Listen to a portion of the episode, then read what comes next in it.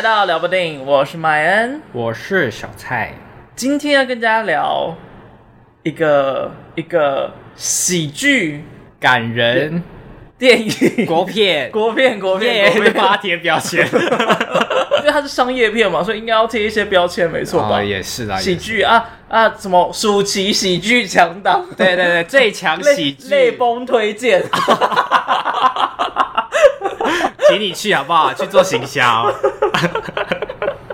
啊，今天要聊的呢是我的妈吉四个鬼。耶，我没有发音错误，它就是有一二三四的四。好，强调一下，特别强调。好了，我的妈吉四个鬼在讲什么呢？好，他在讲地狱倒霉男阿伟呢，他举目无亲，无依无靠，老板又跑路，害他也丢了工作。万念俱灰下呢，只想结束自己倒霉人生的他，没想到死不成就算了，还被四个冤鬼缠身。经过大师指点之后呢，阿伟只要完成四个冤鬼的遗愿，就可以送他们安心上路。干嘛啦？回来让国小生念课文，而且而且右手不够直，左手跟着下去。我放太大，我觉得。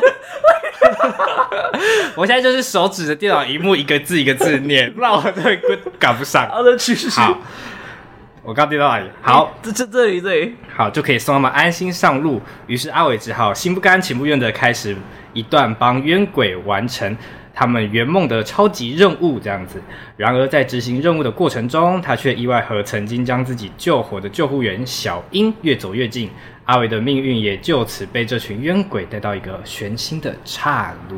好的，那你喜欢这部电影吗？我自己是勉强把它用到小推。就是呢，我先讲后半部，就是后半部真的是感动到我整个眼泪就狂喷猛喷。我们那天是去看试片呀，yeah. 大概那个后半段演了一部分之后。全场就都是啜泣声，呃，那个鼻涕就一直流，这样子，对对对，就是你应该也觉得，哎、欸，那个声音原本从感人啜泣声变得听起来有点恶心，但我有在吸鼻涕那种声音出现，太浮夸。但我必须说，整场最没礼貌应该就是你，别到。啊，我先讲啦，就是后面就是很感人，然后差不多到结局的时候就开始有那个主角的可能照片的回忆这样子，但是那些照片就很明显看起来是 P 的，就是我我看到我都不愿意讲这样，然后不然就突然很大声的跟我说，哎、那照片看起来太 P 了吧？大家在哭哦，哎、很大声哟，在那个那个场大概只有差不多二十个人的那种小场，好吓到我。我让大家可以早点把眼泪收回来，这样走出去就可以安好无事。我当下直接揍他说：“你很大声，你很大声。”他说：“真的吗？真的吗？”然后还是很大声，知道吗？算了算了，结束了结束了，没关系。而且而且因为那个。他真的太假了，是真的很假，真的很假。假到那个眼泪瞬间干掉，想说：“我、哦、靠，这什么东西？”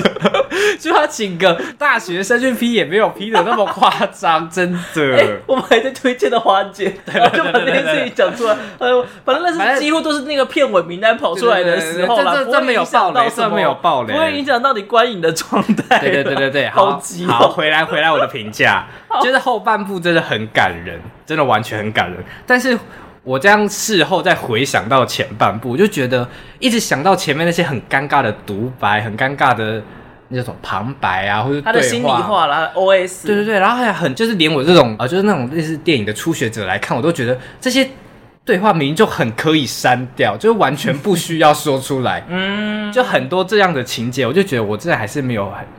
就没办法喜欢这部电影。我后来有稍微知道一件事情，就是假如你是做商业片或译文片，有一个最大的区别是，你商业片的话，你要很确保观众可以看得懂每一件事情。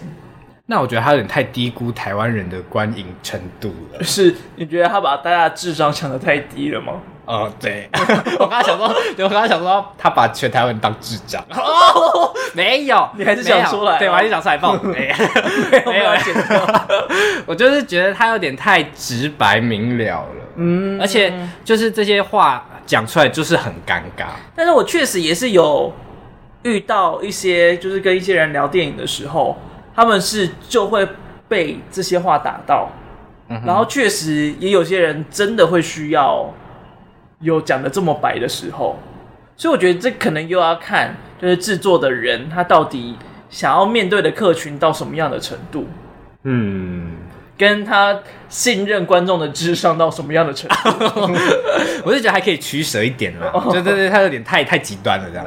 对对，就是顾得太太全面了。对对对对对对。那你嘞？你看完的感受？其实我上面写推推啊哈，因为虽然前面有蛮多刻意的地方，跟钱太满的地方就交代得太详细，嗯，不过还是有很多镜头是让我觉得很可爱，然后那个笑点也是很打得中的，嗯，不过。我觉得前半段最可惜的地方，就是因为它放太满，所以其实有些留白的镜头，它真的可以放长一点点哦，让人去感受一下。对，但是很长那个感受才哦，这个镜头好可爱，我爱还没讲出来，然后这就下一个镜头，OK，就是那个局数感就是非常的。电影，电影在演，你也在演。大概就是这样子，就是你会觉得有一点可惜的地方，嗯，然后到后面那个感人程度真的是非常的大，就即便你知道他会是这样子的感人模式，但是你的眼泪就是管不掉，对，刹不住哎、欸，而且我那时候没有感觉到你在哭、欸，我没有，因为我在强忍，我想说前面那么尴尬，我现在都准哭。我我真的我真的是这样在忍，你的自尊心不能让你哭。我想我不能因为这部电影哭，然后就一直忍着，一直忍着，你知道吗？但是那个那个那个哦，那个有有一个角度出来，我就整个就喷了，这样。我没有想到你自尊心这么强哎、欸，可能这部电影激发了我的 自尊，而且显示在一个不会有人看到的地方。好了，那接下来呢，就会进到暴雷的部分。先跟大家讲，因为那个转折处的感人，如果先知道的话，应该会有差，所以建议你可以看完电影之后再来听这一集的内容。没错，好的，画线很有差，很有差。画线，画线，画线。好的，在开始之前也要提醒一下，因为本片呢其实涉及了自杀这件事情，嗯，所以假如你有就是。可能有自杀的念头，或想法，哎、欸，你要给我，我要看。我想说，两在八个数字应该记得了吧？就是你有比较紧急的心理咨询的服务，或者是有自杀的念头需要排解的话，可以拨打生命线一九九五，或者是张老师电话一九八零。That's right。电影当中呢，曾敬驊演的这个男主角，他有一些自杀的念头，但他没有被强制送医。不过。按照精神卫生法第四十一条的规定，假如你有严重伤害他人或伤害自己的倾向的话，然后又拒绝治疗的话，其实是有可能会被强制安排进行治疗、鉴定哦。跟住院的。哦，就是一些。基本资料先补充给大家知道，嗯，但这部这部片基本上还是喜剧片。啊，哦，所以大家可以不用那么太沉重这样。对，嗯，只是就是基本资讯还是先让大家知道一下。呀，嗯，我们是一个很有呃使命感的节目。Really？我怎么现在才收到这个指示？好了，既然有四个鬼嘛，嗯，请问是哪四个鬼？呃，哪四个鬼哦？哥哥鬼。哥哥鬼、爸爸爸爸鬼、妈妈鬼跟阿妈鬼。那这四个鬼当中，你比较喜欢哪个鬼呢？哦，我一定是喜欢妈妈的。哦，哦，我这个巨蟹座母性大喷发。我真的是看任何的电影，我只要看到妈妈是那个哭点，我一定爆泪。虽然说我跟我妈妈感情也没有到特别好，但是我只要看到妈妈这个角色，我一定是一定是开始喷的。哦。嗯好难，好难想象啊！我也觉得很难想象。你为什么喜欢妈妈这个角色？除了就是你妈妈是你的死穴以外，我现在不不仅限这部电影啊，我好像比较能懂妈妈的温柔，或是她每一句话背后可能常有的，虽然有可能有时候是脑补，但我比较能懂妈妈有时候背后一些口直心快的话，就是背后的用意这样子。嗯、但爸爸。爸爸可能在我脑袋里，可能就是，可能就相对的呆，就是，我就觉得他好像比较没有太多的感情在里面。那你可以解读得了你妈妈的的的的的那些可能骂你的话，或一些你觉得不好听的话吗？哦，当下当然是理解不来，但是后面回想就是可以，因为还是你当下其实不愿意理解。哦，是。但是但是我觉得越长越大，会越越来越愿意跟妈妈沟通。嗯，而且妈妈好像越来越老，越来越老的时候也会 也也会越来越愿意听小孩子的话。嗯，就是好像越来越能接受。但是爸爸就是一样是爸爸，就是爸爸可能对我来说，可能相对还是有一点距离感这样子。我跟你讲，那假如你去看了。兰陵四十演员实验教室，它就是兰陵剧剧场，哦、然后它今年第四十年了，它已经解散很久了，哦、它今年到第四十年，哦、所以就是那些演员在回忆他们就是过去的点点滴滴，然后他们的实验剧场也在回溯自己的个人过去，其中有一个人的你应该会哭爆。哦，就是他的那个实验剧场里面，就是每个人他都会上去有一个独白戏，那个独白戏都是回忆自己的过去，然后把它变成戏剧来做呈现。哦。这个导演王耿瑜，他也是兰陵剧场的其中一员，所以他有演出这个独白戏。然后在这个独白戏里面，他讲到的是他自己小时候没有经过爸妈的同意，他就自己降转成戏剧科，从大四突然降转成大二，家里很不能谅解这件事情，妈妈就是整个因此大崩溃，然后完全不能够理解。嗯，这么这么这么多年之后，他妈妈我有点忘记细节。就是他死前不太能够说话，但是他在他的照片集里面写下了很多文字。所以当王耿瑜他自己回去整理的时候，他仿佛好像是他妈妈知道王耿瑜是会负责整理照片的人，所以那些上面写的字都好像是要留给他的一样。哦，里面就写到很多说哦，当初他的女儿做这个决定，他很不能谅解，但后来才发现。他应该要接受这件事情。女儿看起来很开心，然后她也教会了我要做自己的选择，什么什么的。就是妈妈有很多话没有说，但是通通留在那个相片里面。就那一段非常感人。嗯，我想说，如果你去看的话，你那一段会大爆哭。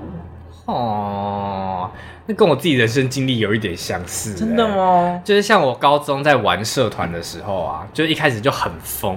虽然说我功课有顾好了，但他好像就看我。看我一直这样玩社团，他很不开心。嗯嗯。然后直到有一次，就是一个小表演，我就叫他来看，我就叫他跟我阿妈一起来看。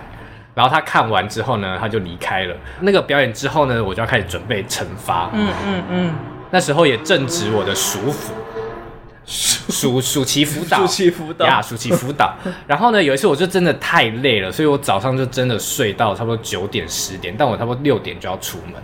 我就发现我爸妈都没有叫我，然后一醒来就的时候，然后我就看我妈，然后我妈就说：“我帮你请好假，你可以直接去练舞。”然后就 哦，好感人！我那时候真的快哭了哎！你现在眼角没有，我眼角没有泛泪，我只是我只是觉得那时候我妈好像能理解我对这件事情的热爱是多么的庞大，嗯、然后她甚至愿意帮我跟老师说好，说我不舒服，然后让我请假去练舞。我就觉得很感人呢，真的很感人呢。哦，虽然说惩罚的钱都还是我一个一个存起来的，但是但是假是妈妈请的，对，但假是妈妈请，我真的很感人，这样子。那你要不要滴几滴泪来感谢你妈一下？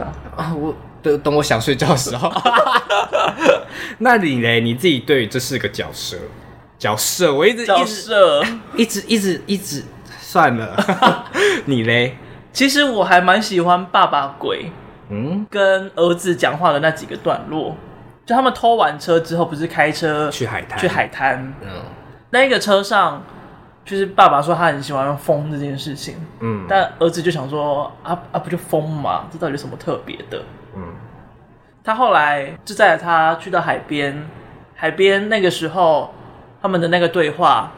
想说什么结婚，然后三个人，那就有三个人的力量啊。然后说，说啊，三个人不就更累吗？啊、那就再生一个就生一个啊，然后生一个就有四个人的力量啊，这样子。我觉得这个话真的超不科学的，我真的是听不懂。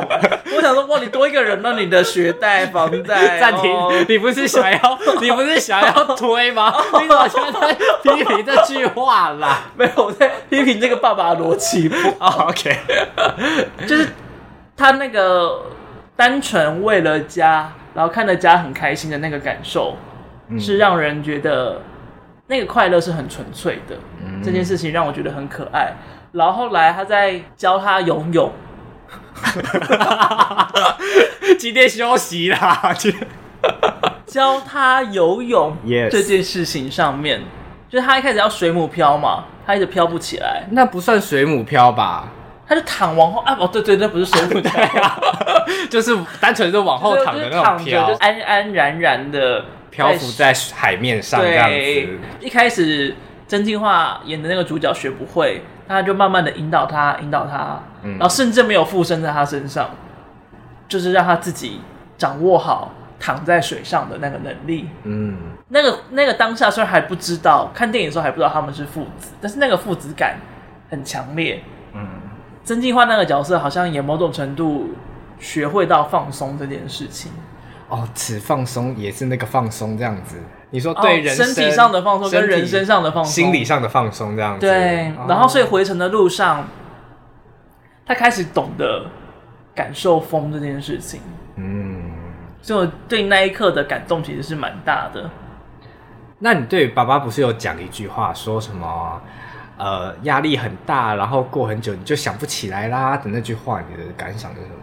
我也想赏他一巴掌。我觉得这其实这部电影蛮多，就是这种金句都蛮想赏那个人一巴掌。就是那些金句都是。长辈会讲出来的一些话，然后也心里想说这句话合理吧？这种就是蛮蛮强烈的心灵鸡汤的感觉。嗯哼嗯哼。但是我觉得，呃，因为这部片其实它有蛮明确那种旁边的人很想要帮助你，但是一直在帮倒忙的这个状态在，嗯、所以我觉得那个京剧的逻辑有点就是在这个层面之上。所以那些京剧看起来好像有点道理，但是听起来就是歪歪的啊。哦、他们有了解到深层他们出现的问题啦。嗯，但就是他们直面他们的幸福跟困境的时候，就看到你愁眉苦脸说你要振作，就这样，对，就这么表层，差不多是。类似这种感觉，你要加油，这样子，嗯哦，嗯，时间久了就好了，这样子，没有，不会，不会，有时候会越来越糟，哎，但水母漂啊，不是水母漂啦，就是躺在水上这件事情，坏特的新专辑也有点这样的状态，因为他原本是在医院工作嘛，所以他有医疗工作者的身份，然后同时他又是一个创作歌手。他之所以在医院工作，其实基本上也是因为他爸妈的期待，所以他在医院里面读书跟工作。嗯，但原本他学校的课业很好，所以那那个时候读书最大的动力是为了奖学金。嗯，但到医学院之后，发现就这件事情不成立了，因为大家都会读书，大家读的都比他好。嗯，所以他就是不可能争取到奖学金这件事情之后，他有点不太确定自己人生的动力是什么。所以他就暂时的休学离开，开始了创作这件事情。嗯，他创作好第一张专辑，然后拿下金曲奖之后，他也开始不太确定创作音乐到底是不是让他自己开心的事。嗯，所以他也是寻找了很长一段时间，然后甚至还去山里面闭关啊，找一些可能一些心理治疗的方式、心灵休息的方式，花了很长一段时间休息。然后去了解自己到底在追寻什么，跟好像不需要一直因为哦，你那件事情很成功，或那件事情是你的梦想，所以你就要汲汲营营的一直去追求它。他自己想要做的创作，其实还是在于在于自己想要分享的事情，跟自己想要传达的事情上面，跟那些奖项啊，跟呃流量啊，跟赞赏啊，其实没有直接的关系。嗯，所以就是也是。切开来了，休息了一下之后，然后他才把那个感觉找了回来。嗯，所以他专辑里面有一首歌叫做《快乐》，那首歌我觉得就蛮有，就是他休息完这段时间之后，那个心境的感受，然后把想要把把那个感觉传达给别人，就是一种陪伴感。这真的有感觉，还是在敷衍我？有有感觉啊，只是我自己想不到自己跟人生，就是跟我人生有什么好好好相提那个。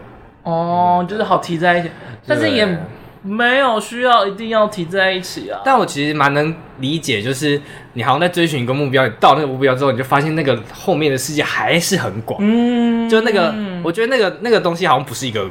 不是快乐的，就是你好像到了一个地方，就你跨出那一步之后，发现这世界还好大，你就会觉得好心累，所以才会像那个《芭比》里面说的，就是成就不是一个可以定义你的东西，嗯，定义你的应该是你自己，你追逐到那个成就啊，如果那个成就定义你，那就是你得到那个东西之后你就没了，嗯，你就没有东西了，你就是金曲奖女歌手，That's all，这样，That's all，嗯。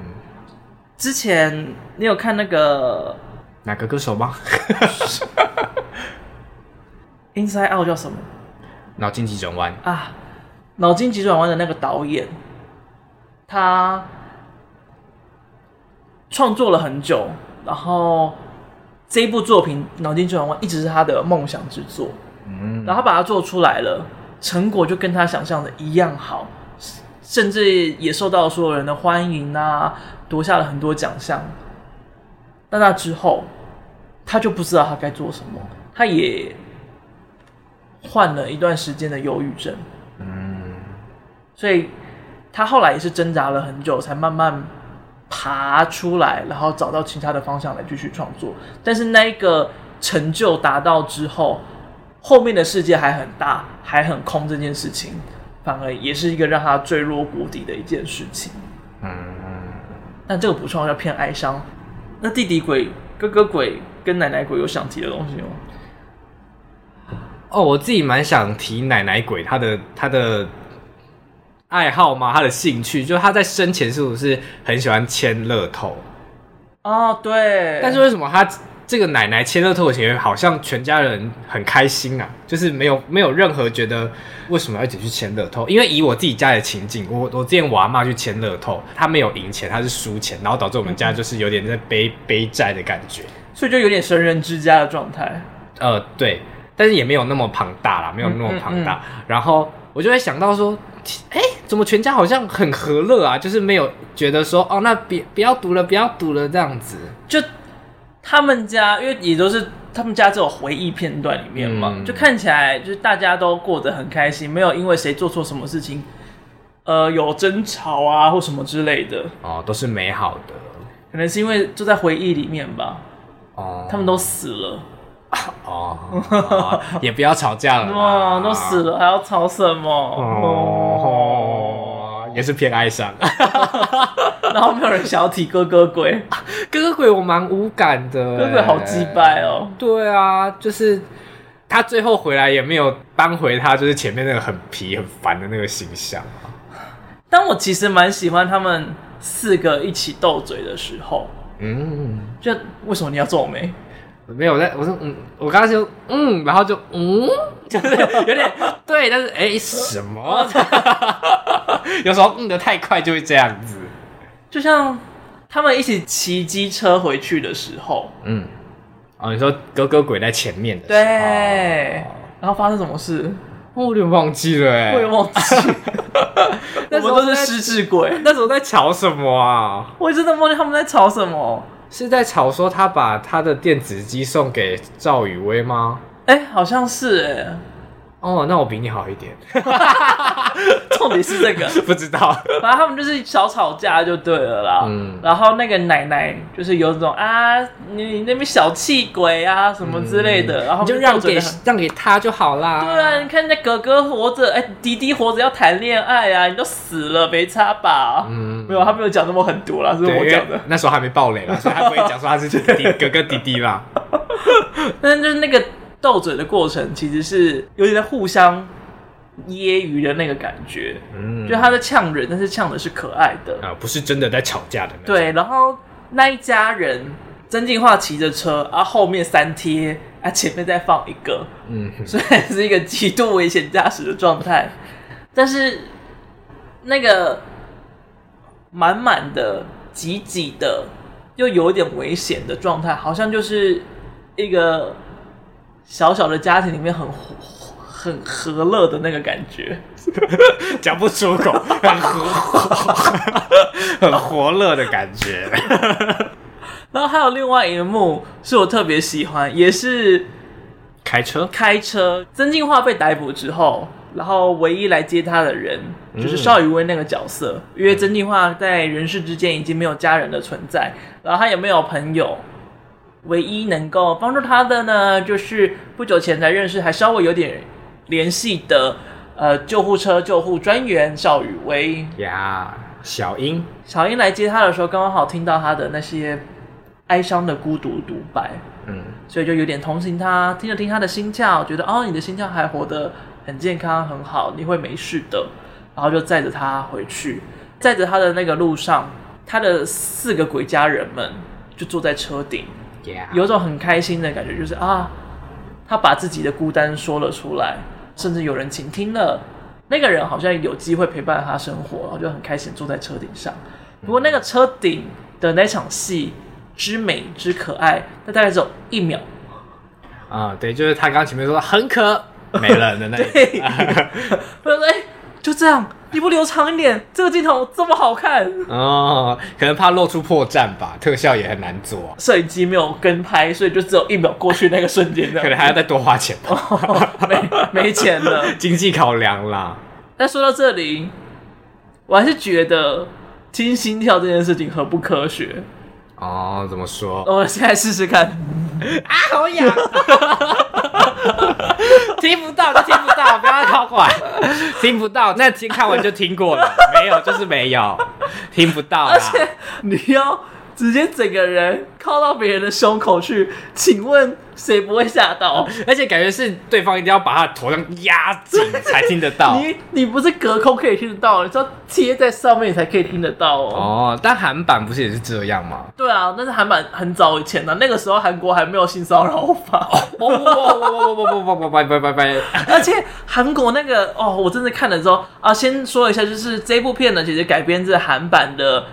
开心鬼上身，Yeah. 所以还有个韩国的版本，也是一个经典的喜剧片，大概十呃二零一零的片。对对对，嗯、在那个韩版里面呢，他那个听心跳的状况是他们两个一起坐在公车上面，然后男生就问女生说：“哎，你之前怎么会把头贴在我的胸口啊？”然后女生跟他说：“哦，就是以前的习惯啊，会去听家人的心跳啊，就会觉得比较安心啊，什么什么什么之类的。”然后男的就说。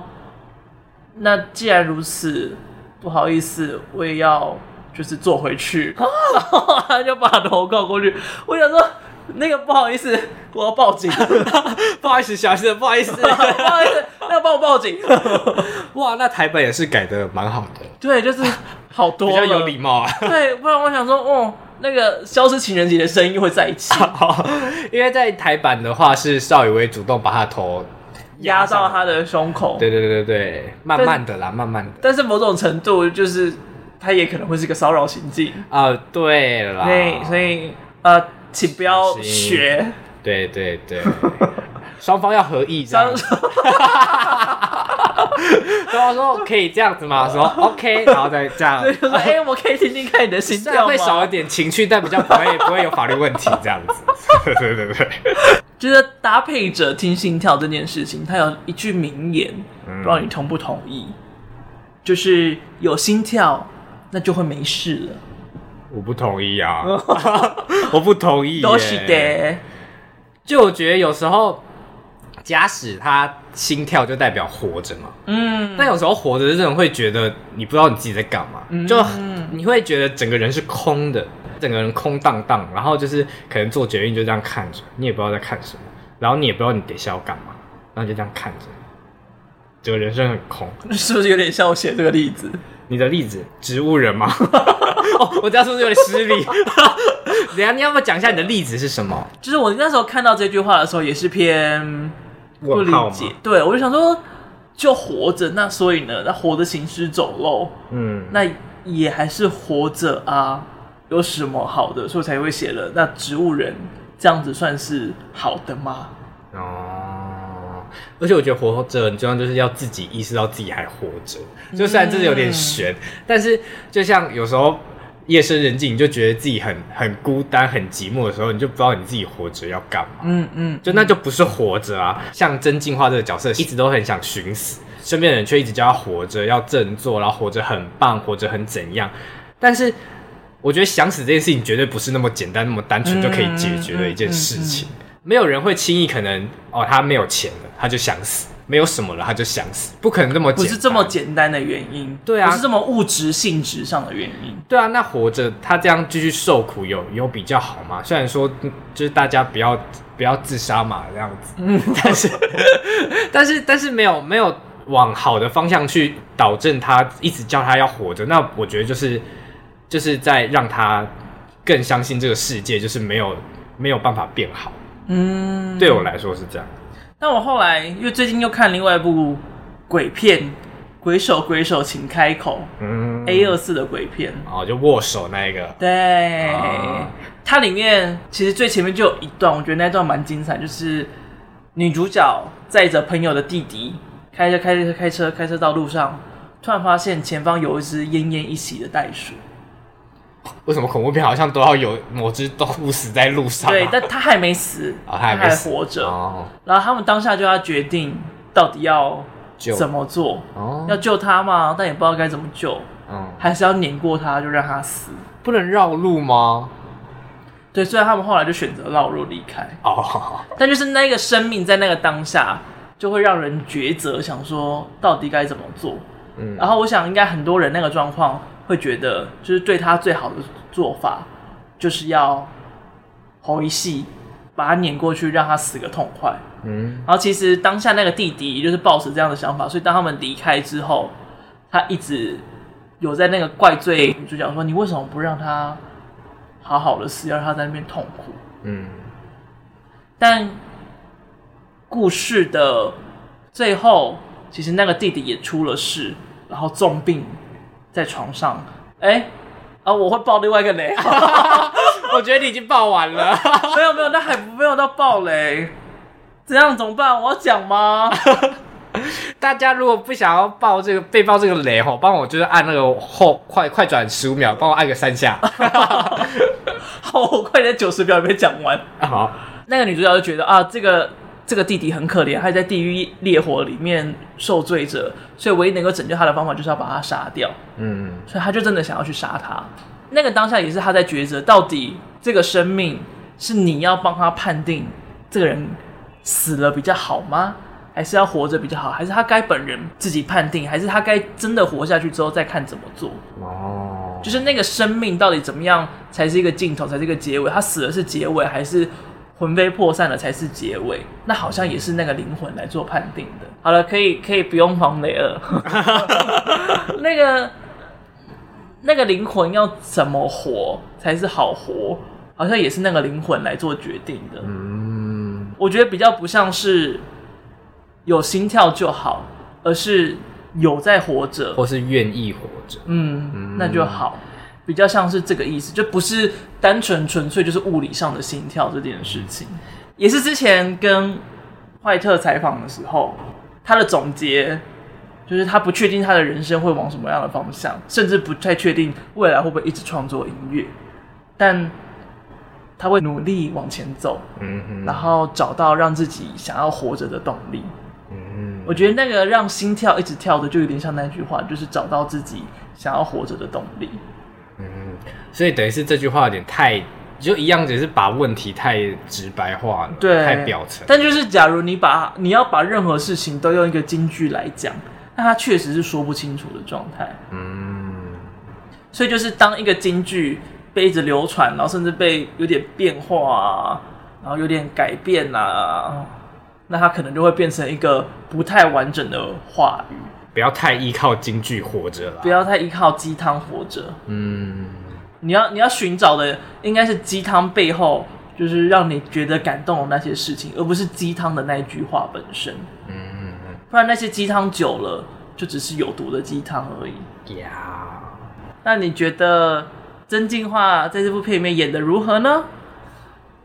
嗯嗯，还好。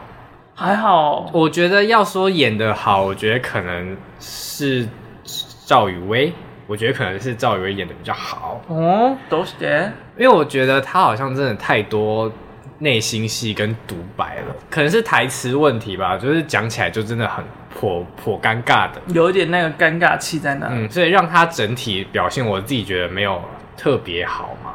有点来不及。但因为前段其实也没有什么情感戏的存在，嗯、不过就是韩版那个让他最想死的最大一个原因，是因为他不知道他自己是一个怎么样的人，像是一个白纸一样毫无特色。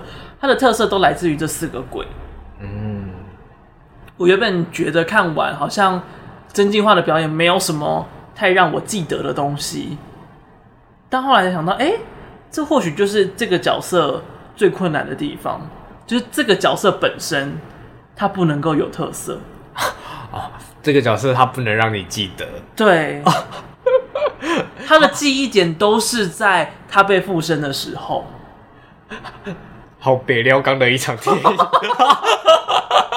他演了一场空，没有了，他要演，他演了五种人格在里面，人家演到高雄电影节的电影大使了，在那边，对，爸爸也当电影大使，但他只有演过一个配角，你很敢讲，哎呦，然后他在那个戏里面，其实他揣摩这四个角色，其实我觉得还蛮到位的。嗯，我其实蛮喜欢附身他们的鬼在做一件事情的时候，曾敬驊那个角色也要同步做到某一件事情，就那个同步率的表现，我其实我觉得看起来是蛮好笑的哦。这是我在里面蛮喜欢的一个呈现方式。哦，你说被附身的时候吗？哦，嗯，那你觉得他这次的造型？我好丑哦，丑到不行哎！那个时候我一看的时候想说，哇，这真的是真进化吗？我甚至有点认不出来是他了。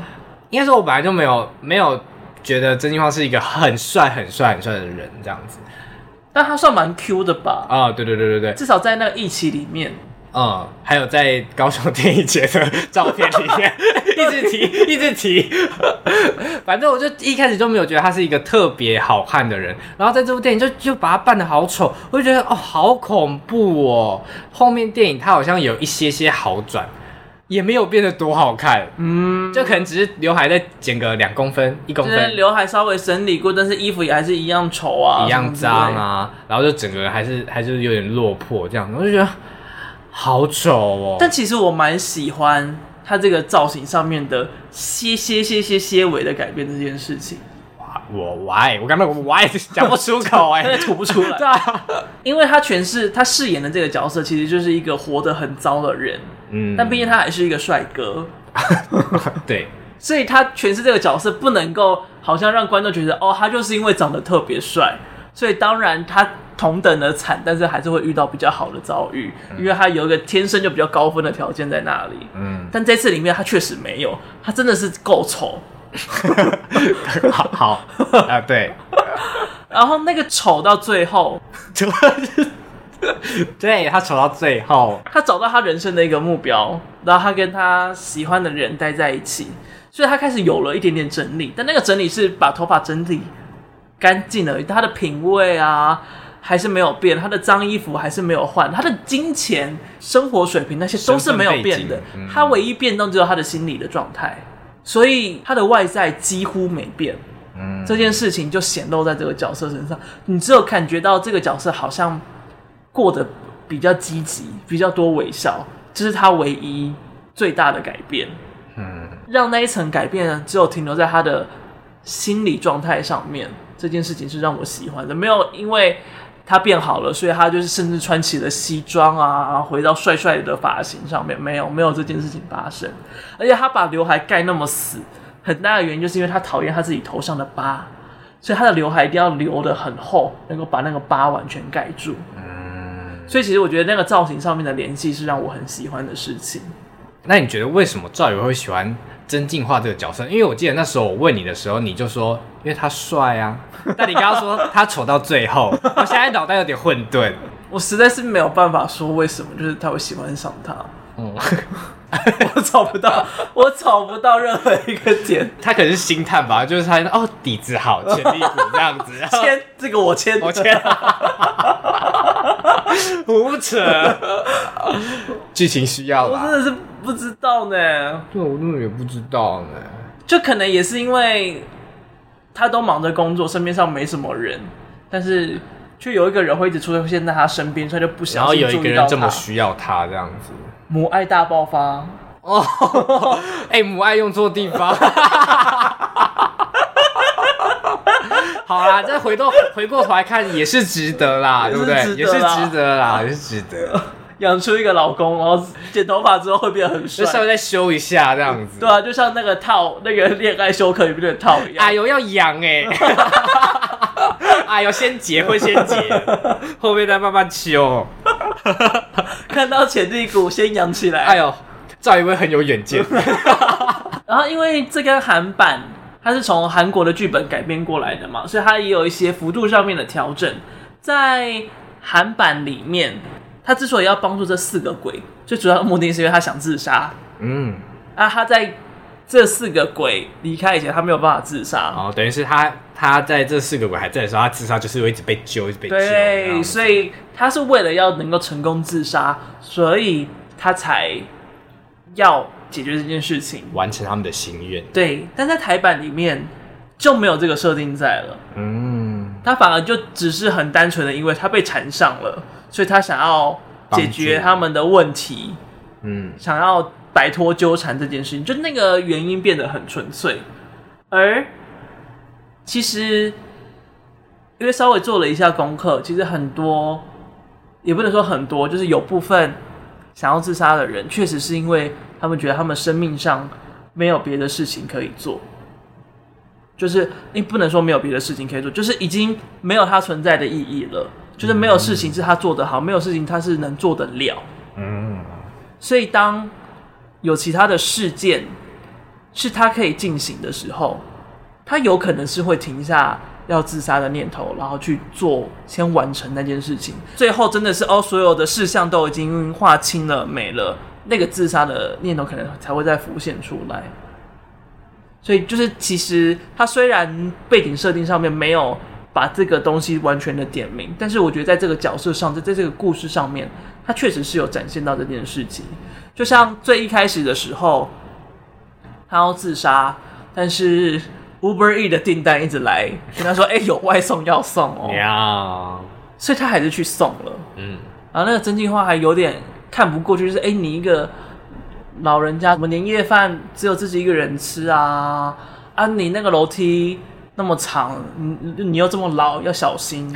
你又那么老，然后就就阿北就直接讲说：“阿、啊、江，我要再买东西，我再把你叫来就好啦。”哦，就那个当下，感觉曾敬驊那个角色是有点被动摇，对，就是觉得哎、欸，他好像可以帮助到这个老阿北。嗯，就是这个小波澜，那个小波折，都是我觉得这个角色在设定上，我觉得做的。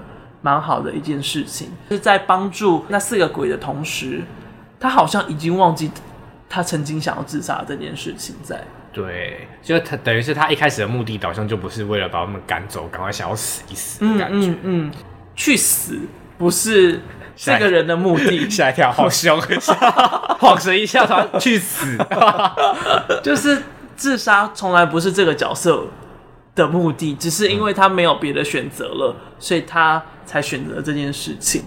十多年前，韩国的版本里面，这样子的解读没有被呈现出来，但是在台版的这一次，这个解读其实有被放在里面，而且是很深层的放在里面，是让我觉得很喜欢的一件事情在。哦。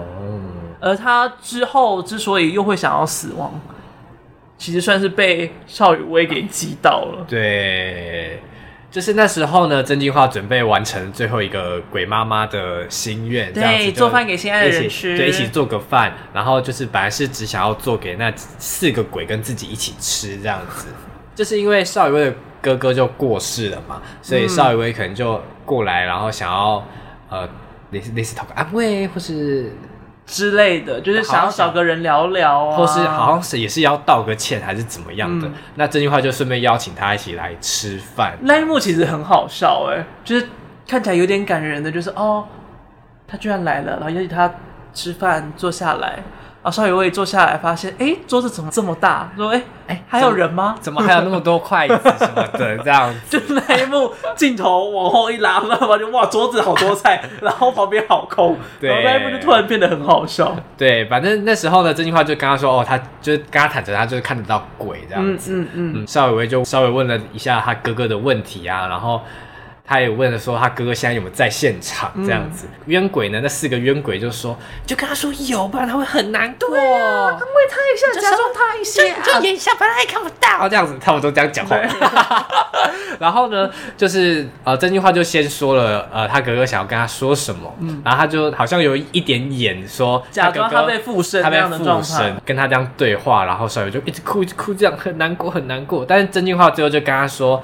呃，小英啊，怎样怎样，就叫他的名字。嗯嗯嗯。然后这时候帅威就突然醒过来，说：“我哥都叫我跟屁虫。”然后就生气，然后发现他他在骗他这样。哎、欸，那段其实是偏可怜，你一直在取笑他，因为我就不喜欢跟屁虫这个东西、啊。跟屁虫真的是偏烂，但是、嗯、就是那个状态是你好不容易相信，你相信了他，你寄托给他了，对，没想到他在耍你。所以那个背叛感其实是很强烈的，很强烈。所以在那个背叛之下，因为他也有在讲到一些家人的事嘛，然后关于就是想死的这件事情，他就说：“你下次想死的时候跟我说，我一定请假不会来救你。”嗯，就等于他变成了压倒他的最后一根稻草，等于他又变回一个人了。对，嗯，所以他就很气的。就赶走了那四个人，说：“你们愿望都达成了，还不赶快走？”嗯，然后赶走他们之后，就准备自杀去。嗯，但在自杀的过程当中，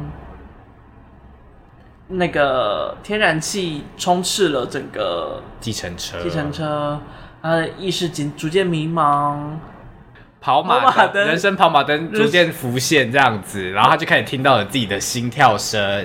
但真的唤醒他的，却又是那个邵雨薇那个角色，嗯，就是他们相处的点点滴滴，然后他发现，哎、欸，他想要跟他好好的生活这件事情，唤醒了他，他听见了他自己的心跳声，所以他又逃出了那台车，决定要活下去。嗯，但其实这一段我有点没有被说服，嗯，就是。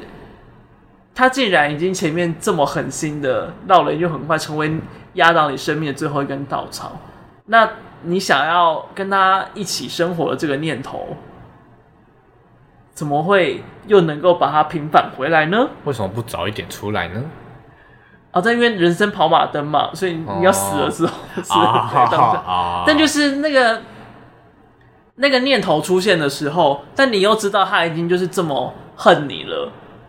还会有这个勇气，就是活下来要去追寻一次机会吗？嗯、其实我是有一点不太对，有点存疑，有点不太确定这件事情。嗯、然后在韩版里面，其实那个状态是不一样的。我比较喜欢韩版这个时候的做法。嗯、韩版呢也是同样有那个饭局，但那个吃饭的时候，呃，女生问了男生一件事是。你到底是一个怎么样的人啊？你看起来好像有很多不同的面相，就是他只就是被鬼附身的时候那个面相，但是他感觉都不是真正的他。对，就他到底其实是个怎么样的人？稍微聊天之后，那个女生就走了，然后这个到底是什么样的人，就一直卡在这个男主角的心中。他好像也觉得就是自己不知道自己是一个怎么样的存在，但是还被这四个鬼利用着。就是怎么样都不是一个自己，他自己到底是一个什么东西？自己好像什么都不是。嗯，所以那个当下他就坠落谷底，也是把那四个四个鬼赶走，准备去自杀。然后他在自杀的时候，他才突然想到了那个女主角，突然发现啊，那才是他想要拥有的东西，所以才他突然发现自己有一个真的想要追寻的东西，所以他才决定他要活下来这件事。就是那个前因跟后果没有冲突的状态，嗯、但是在台版里面，其实我觉得那个前因跟后果有一点点互相的冲突到。哦，懂。嗯，韩版里面打中他的那一句话，比较也蛮符合那个精神状态不好，你可能会被残害到的一句话的那个状态。而且韩版丢的问题又更深层了一点，嗯嗯，那个问题其实深层蛮多的，嗯，是我觉得韩版它在结局里面做的蛮好的一个地方，嗯，然后我觉得这部电影里面其实有另外一个我很喜欢，就是它的配角们，很多小小的配角，其实也都在讲述关于生命这件事情。小小配角，例如，譬如说那个，对。然后还有那个，就是最前面说的那个老头，那个帮忙送 Uber E 的那个老头啊，那个老头。对啊，就是假如照曾静焕那个角色他的想法跟观念的话，那个老头早该去死了。嗯，你可以你解释的清楚一点吗？就是。他也没有人陪伴，能不能好好自己一个人生活，可能都是一个问号，哦、甚至有点像是被困在一个地方。对，怕讲说很不得体哦，更该死的存在这样子。我说相对真进化的条件来看，对，这样。但是那个阿伯，那个老爷爷看起来活得很开心。嗯，他很懂得怎么样继续的走下去，他知道如何跟自己的孤单共处。他自己一个人，但他过得很开心。这件事情就是跟曾静花那个角色是完完全全的反面。哎、欸，他甚至一开头就点出了，就是曾敬驊其实想要的，就是有一种被需要的感觉。嗯、对，回想的过程当中，其实我觉得这个角色反而是我觉得最暖的一个存在。嗯、而且甚至到之后，我没想到那个结局的部分，那个老老爷爷还会回来，有点像是被收养的感觉。他们收养了一个老爷爷。而且那个互动就真的是非常的可爱，嗯，要不是因为那个 P 的太假的照片，照片，不然我觉得那一幕真的是感动到不行，嗯。而昆达那个角色，其实我也是觉得蛮欠扁，全场最欠揍的一个人，嗯。而且，其实那个角色就是典型老一辈的。男性会有那种很讨人厌的状态，或是有种想要拯救家庭的那种状态。对，就觉得哦，我是一家之主，所以我应该要负责起所有的事情。嗯、但是我没有什么能力，所以我就是靠投资哦。我知道这可一定赚啊，绝对会赔到你。就是那种想要走快路赚大钱的人，就有点像是那个。神人之家里面那个爸爸，嗯、有点像是孤味里面那个爸爸。嗯、你看讲来讲去都是爸爸，所以我才前面的时候我对爸爸没有感觉、啊，没有啦。然后，但他又说就是啊，赚这个钱就是要养你啊，让你有好的生活啊，什么什么之类。但他却又处处没有顾虑到邵雨薇、小薇。小英，小英那个角色的生活，甚至还让他就是被追讨债啊，消防站都被泼红漆、撒冥纸啊。对，就是他想要照顾这件事情，只呈现在物质上面，没有呈现在真正的心理上跟生理上的关心。而且我觉得这个角色真的蛮矛盾的，嗯，就你看得出来他对邵雨薇真的很好很好，但他又他就一直把那些。可能要追债的人，或是要跟他讨钱的人，全部都丢在了邵雨薇的身上，嗯嗯、就是没有办法理解的行为。他就是还是有一个逃避的心态在，那个问题摆在他眼前，他想要走的就是他觉得那个比较符合他想象，他觉得比较好的那个解决方式，那个比较痛苦的方式，他就想要避开来。就像《神人之家》里面那个爸爸，他真的。纯粹为了赌博不爱他的家吗？家人吗？我也不这么觉得。所以甚至他把他所有的钱通通都给了哥哥，让他们家有那个资金可以继续好好的务农跟过生活。而且我甚至觉得他不太愿意去化疗去治疗，也是因为就觉得啊自己已经这么老了，然后又没有赚到什么钱，那至少不要再多花钱。我不确定他是不是这样抱持的想法，但是我在看的时候有感觉，他好像是有这个样子的状态在。嗯，很多父亲或者是男性的角色，或许也就是因为那个男子气概的教育之下，要避免这种软的方式，找了比较硬式的方式来解决。但是那个软的方式，常常因为不能够示弱，而就忽略，就假装那一块不存在。嗯，然后昆达这个角色就很显现的这样子的样态，直到死了之后才能够跟妹妹好好的道歉。而他道歉的内容，我听了也是不开心啊。Why？就是他说：“哦，对不起，他已经走了，再也不能照顾你了。”然后：“Excuse me，到底是谁在照顾谁呢？”啊，对，没有搞清楚重点。对，可能说：“哎，你还没有照顾过他哦。嗯”嗯，搞错喽，搞错了。嗯，你只是讲一些很油条的话哟。对哦，来听我的心跳声哟，心脏好痛哟，没有屁用。但至少他就那一个时刻讲出了他的心里面比较柔软的那些话，嗯，不过他讲完就消失了，但还是那个拯救主义太太太重太重，对，那个大男人的状态还是有点太严重了一点，嗯、而且他那个西装西装好丑，西装是什么？西装好丑，今天嘴巴到底是发生什么事情？两个人的嘴巴哦都不太行，真的哎，啊，最后。我想推荐一个绘本哦，这么突然，这么突然，uh huh. 叫做《活了一百万次的猫》哦。Uh huh. 你有听过这个绘本吗？没有。它其实算是一个经典的绘本吗？对，它超级经典的。你在你在侮辱我吗？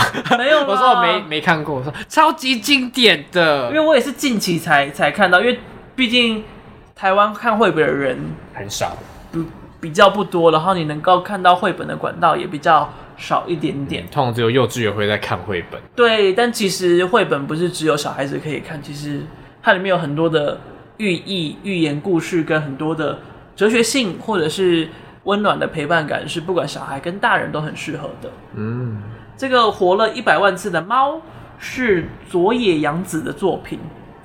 李本郎，对对，哦、然后他就在讲这只猫呢，就是死了一百万次。所以他也活了一百万次，在这个过程当中，他曾经是很多人的猫，他曾经是国王的猫、老奶奶的猫、小女孩的猫、马戏团的猫、渔夫的猫，就是各式各样的状态。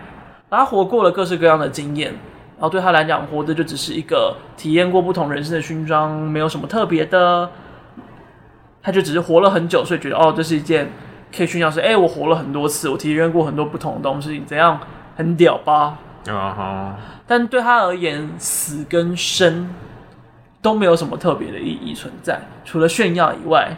直到某天，他遇到了一只不崇拜他的猫，一只漂亮的白猫。然后那只白猫听他的炫耀，都没有要理他。哼，那有什么了不起？哼，你觉得演很多出戏耶？那一只主角猫活了一百万次的猫，就突然发现，哎，这件事情。不会吸引到他，然后他好像也不在乎自己到底活了几次，死了几次，所以他开始不再强调这件事情，然后跟在他身边那只白猫身边，跟着他一起生活，他们甚至就一起相爱。嗯，直到某天，这个白猫去世了，这个活了一百万次的猫，才突然觉得很伤感，哭了出来。他第一次突然发现，死好像。有什么不一样的？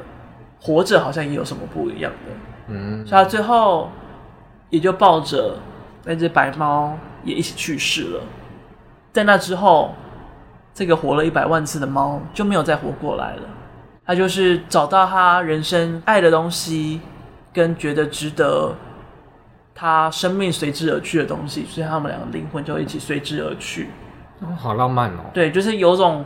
梁山伯与祝英台的感觉，但虽然在这个看起来有点悲惨的、有点小悲伤的故事底下，他们其实是生了一窝小猫，就是这群小猫们好像也带着他们的故事继续往前活着，传承他们的意志。对，突然变得太励志。就是他这个故事里面，虽然就是很简单讲哦，这个猫就是活了很多次，然后后来他最后还是死了这样的简单的故事，但其实他也在他的不停的轮回里面。讲出他原本不重视生命，到寻找到生命该重视的东西的一个历程。